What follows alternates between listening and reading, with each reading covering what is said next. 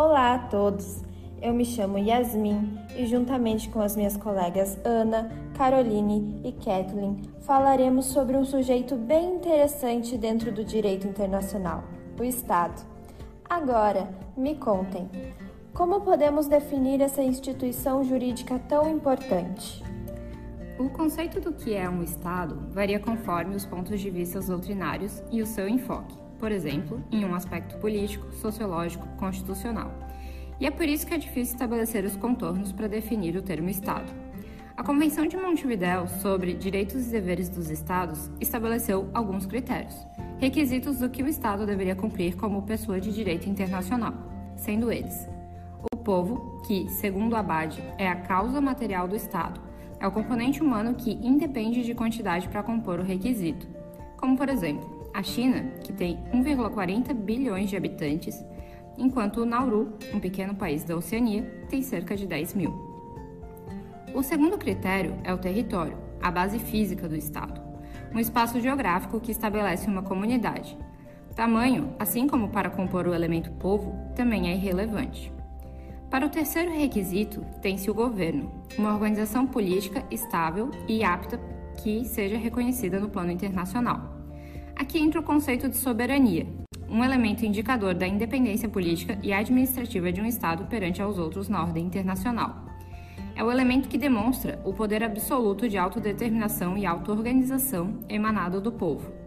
O princípio da soberania está, inclusive, previsto no plano do direito internacional, como no artigo 2, parágrafo 1 da Carta das Nações Unidas, onde estabelece que a organização está baseada no princípio da igualdade soberana de todos os seus membros.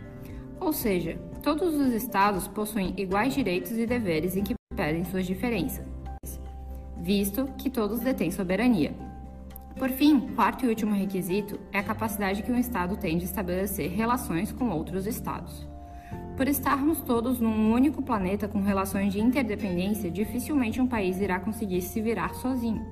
É de extrema importância que consigam ser reconhecidos e ter relações com os outros Estados.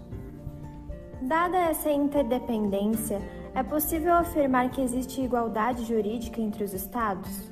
Então, Podemos dizer que a igualdade jurídica entre os Estados é principalmente formal e que os Estados são iguais entre si no que diz respeito aos processos jurídicos internacionais, ou seja, têm os mesmos direitos no que concerne à utilização dos espaços internacionalizados, podem ou não reconhecer a formação de um novo Estado, etc. Além disso, podemos dizer que, por mais que exista uma igualdade nas vontades jurídicas dos Estados quando um tratado é celebrado, já que há órgãos de organizações internacionais em que todos os Estados votam e é preciso que haja unanimidade na decisão, sabemos que também existe concreta desigualdade de poder entre eles, que se mostra quando uma grande potência acaba por não se sentir obrigada por uma resolução que uma maioria de Estados mais fracos que ela, adotaram. Assim, mantendo o princípio da igualdade formal, existem categorias distintas de estados. Existem as grandes potências e os estados interessados, que são os interessados envolvidos na solução de alguma questão internacional, e também os estados com competências limitadas, a exemplo dos estados dependentes que adquiriram essa condição de dependência, seja pela colonização indireta, que preserva a personalidade jurídica do Estado colonizado, ou ainda pela necessidade de assistência, que é quando um Estado em vias de desenvolvimento precisa da ajuda de organizações internacionais e Estados estrangeiros para que ele consiga se manter, para que ele consiga sobreviver. Para além dessas categorias, outras podem ser citadas? Sim, existem os estados exíguos, que não são bem uma categoria jurídica, mas que classificam os estados que têm em comum seu tamanho diminuto. Tamanho esse que costuma acarretar em fraqueza, de modo que frequentemente não participam em certas organizações internacionais, embora muitos deles participem de pleno direito na ONU, além de que são estados fruto da descolonização.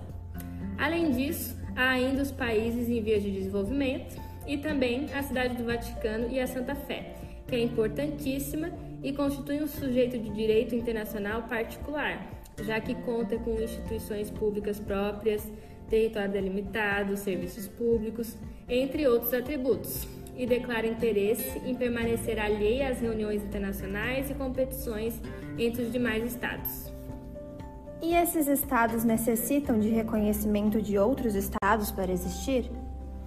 Então, a ordem internacional, que tende a proteger os direitos do homem e a promover a democracia, reconhece o princípio do direito dos povos a disporem de si mesmos. Os povos devem poder, através da livre expressão da sua vontade, escolher o seu governo e os seus governantes. Fundamento ideológico da descolonização, o princípio do direito dos povos disporem de si mesmos, contribuiu para uma profunda evolução na ordem internacional.